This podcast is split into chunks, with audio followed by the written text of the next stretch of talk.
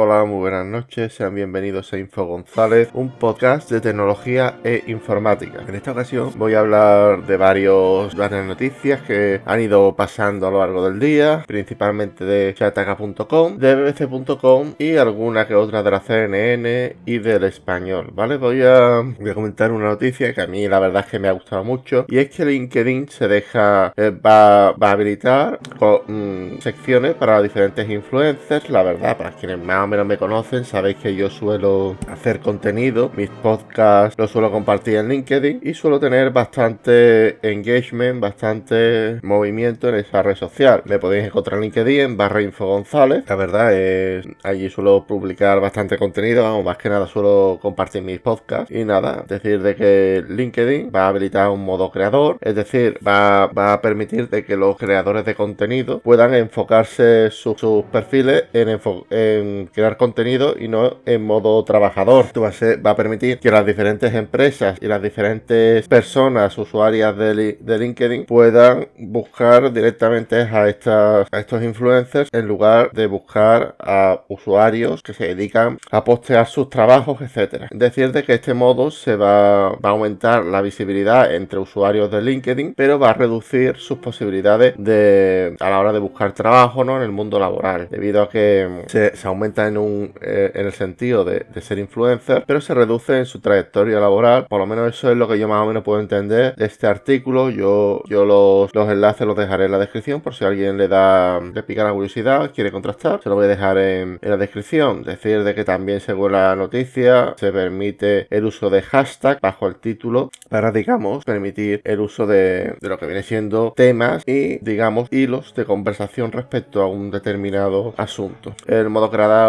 resaltará el botón de seguir en la cabecera del perfil. También se permitirá en los próximos meses lo que viene siendo una video presentación, un video currículum que durará, vamos, no, aparece cuánto tiempo durará, pero sí que va a ser algo corto. Y también LinkedIn planea añadir otras herramientas como para los autónomos, digamos, añadir una sección para que puedan buscarte más fácilmente los diferentes clientes y también una herramienta de gestión de proyectos para que las diferentes empresas puedan puedan eh, postear sus proyectos y tú eh, participar en ellos o buscarte a otras personas y participar en grupo en esos proyectos. Decir de que también LinkedIn quiere, la verdad es que esta función me parece bastante atractiva, bastante dulce y es que LinkedIn se ha propuesto competir contra Clubhouse y con otras plataformas de audio como están haciendo LinkedIn, como está haciendo Facebook y Twitter. Bien, sigamos, sigamos comentando noticias y es que Toshiba mete un ordenador de inspiración cuántica en un PC de escritorio. Decir de que el ordenador, según he estado mirando en Chataka, según he estado leyendo así, es un ordenador que, lo puedes comprar por internet. Eh, es un ordenador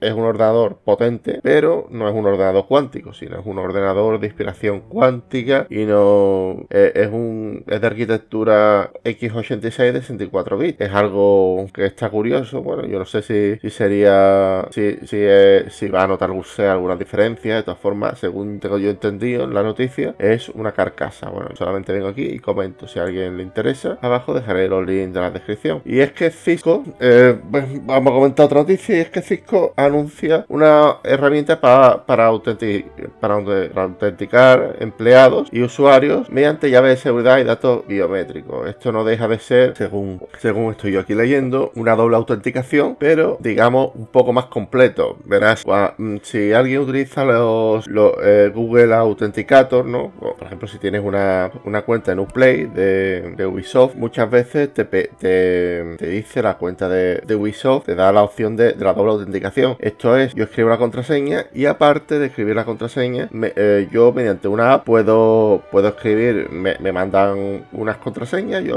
unas claves, yo las pongo en, en la segunda vez que me pide los datos y esto me permite autenticarme, ¿no? Lo que permite hacer Cisco es que esa contraseña no la vea cualquiera, sino que tenga que poner tu cara, tu dedo, cualquier cosa de estas. La verdad es que está bastante bien. Vamos a seguir comentando.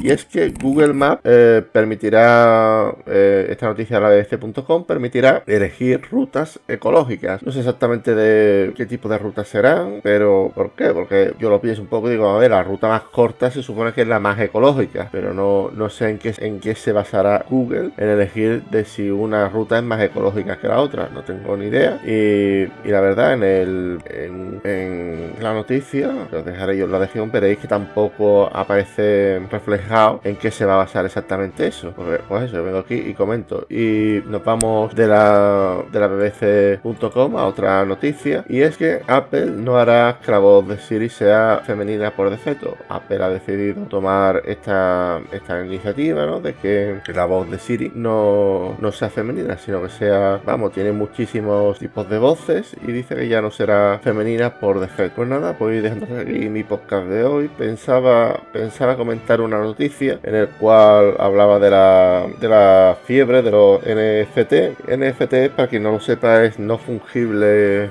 trade y básicamente son, son obras de arte, ¿no? Son, bueno, no fungibles tokens. Eh, básicamente, eh, básicamente son, son obras de arte, que son originales, pero son digitales y que no se pueden copiar. La verdad es que yo he estado leyendo mucho sobre NFT y la verdad es que son algo bastante difícil de entender. Sobre todo, bueno, por un lado digo de que es difícil de entender a nivel de usuario, ¿no? A nivel de viendo lo que, lo que viene siendo las diferentes noticias pero también es difícil de entender en el sentido de que yo tampoco entiendo mucho de arte, tampoco, nunca, vamos, nunca he podido comprar nada de, arte y aparte que tampoco me, ha llamado nunca la atención el arte, entonces tampoco puedo hablar de algo. Yo vengo aquí, si sale alguna noticia, si, hay, si necesitan mi opinión o algo, yo la doy. Bueno, yo vengo aquí y comento, ¿no? Pues nada, voy dejando hasta aquí mi podcast de hoy, espero que os haya gustado, que haya sido de utilidad. Sin más, me despido. Un saludo, hasta la próxima. Chao.